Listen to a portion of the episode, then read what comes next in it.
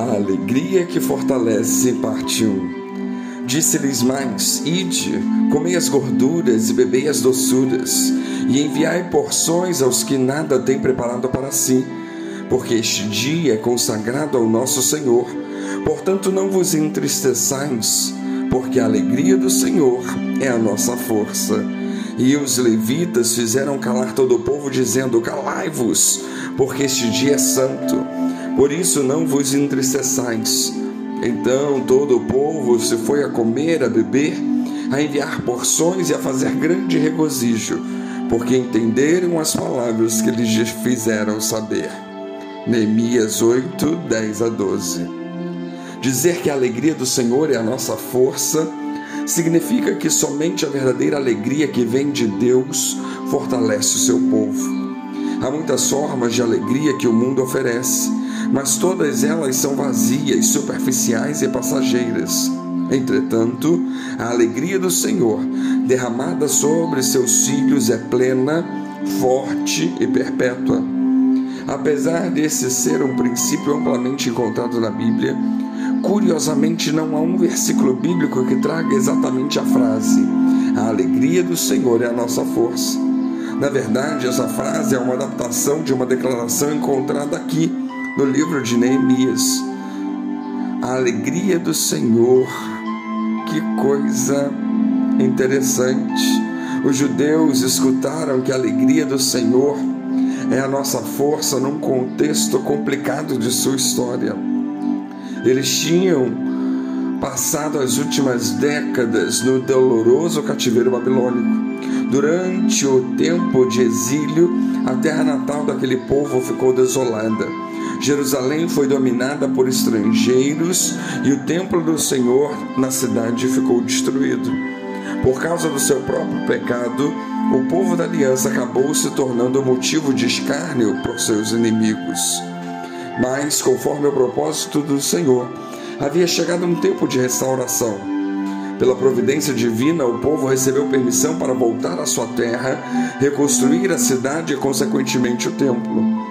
E é nesse contexto não havia apenas uma reforma estrutural a ser feita, mas principalmente uma reforma espiritual.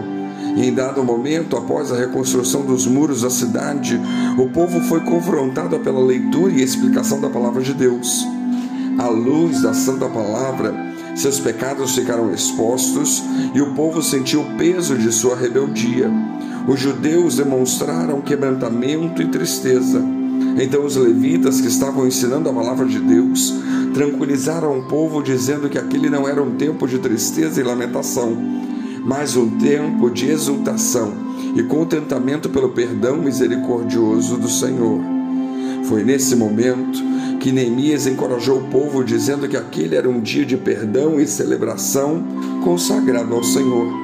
Não havia espaço para tristeza, pois a alegria do Senhor fortalece o seu povo. Sim, a alegria do Senhor é a nossa força. Mas como experimentamos essa alegria fortalecedora? No próprio texto bíblico de Neemias, aprendemos que o povo de Deus se apropria dessa alegria através do conhecimento, confiança e obediência à palavra de Deus. É através da revelação da vontade de Deus em Sua palavra que tomamos conhecimento de nossos pecados e somos conduzidos ao arrependimento. Ao mesmo tempo, essa mesma palavra nos dá uma alegria inabalável ao nos mostrar a imutável promessa do perdão de Deus e o ministério auxiliador e capacitador do Espírito Santo que nos guia em toda a verdade. Isso explica o porquê o salmista escreve: Os preceitos do Senhor são reto e alegram o coração. O mandamento do Senhor é puro e alumia os olhos. Salmo 19, 8. Para o servo do Senhor, os mandamentos divinos são prazerosos ao coração. As promessas de Deus são a sua alegria. O Salmo 1 diz que o prazer do justo está na lei do Senhor e nela medita de dia e noite. Mas dizer que a alegria do Senhor é a nossa força não significa que somos imunes ao sofrimento, muito pelo contrário. O verdadeiro cristão passa por muitas dificuldades, aflições, tristezas e tribulações. pois o redimido sabe o que é chorar, mas pelo poder divino, pela força comunicada pelo próprio Deus aos seus filhos, somos capazes de experimentar uma alegria que transcende qualquer circunstância, que supera qualquer tristeza. Os crentes podem até ser entristecidos, mas, não, mas estão sempre alegres.